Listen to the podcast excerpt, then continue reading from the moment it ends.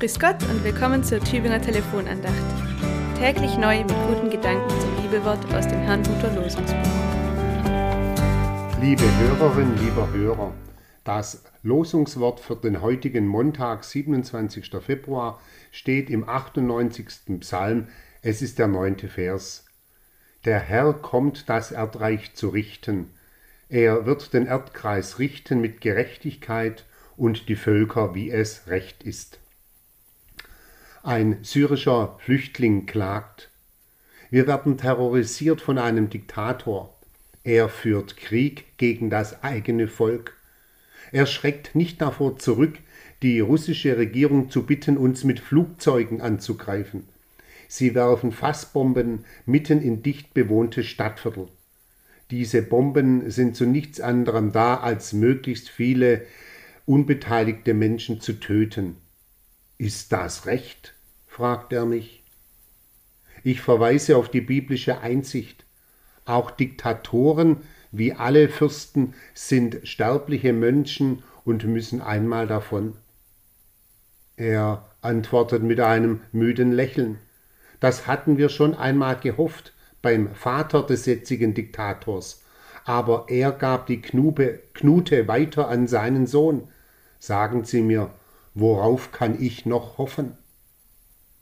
Persönlich kann der junge Mann hoffen, dass er nach Abschluss seiner Ausbildung zum Lebensmitteltechniker sein Leben und das seiner Familie hier in Deutschland weiter voranbringen kann. Aber worauf können wir hoffen, wenn wir so viel Unrecht vor Augen haben?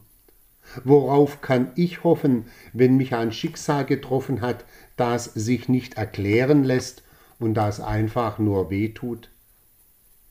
Es ist, wie der Volksmund sagt, noch nicht aller Tage Abend. Christen setzen darauf, dass im letzten und entscheidenden Gott uns entgegenkommt. Er wird kommen zu richten die Lebenden und die Toten. Vor Gott wird unser ganzes gelebtes Leben offengelegt. Er richtet jede einzelne Tat, jede einzelne Unterlassung nicht so, dass wir darin vergehen, nicht so, dass die Strafe uns zugrunde richtet, denn das Urteil hat schon einen getroffen, Christus, das Lamm Gottes, er nimmt auf sich, was wir getan. Und ebenso spricht Gott uns frei. Als Freigesprochene dürfen wir jetzt schon leben in der Liebe, ohne Verbitterung, wenn uns ein Schicksal trifft ohne Neid, wenn wir benachteiligt werden. Denn der Herr kommt, er kommt, das Erdreich zu richten und die Völker mit Gerechtigkeit. Es kann uns nichts Besseres passieren. Amen.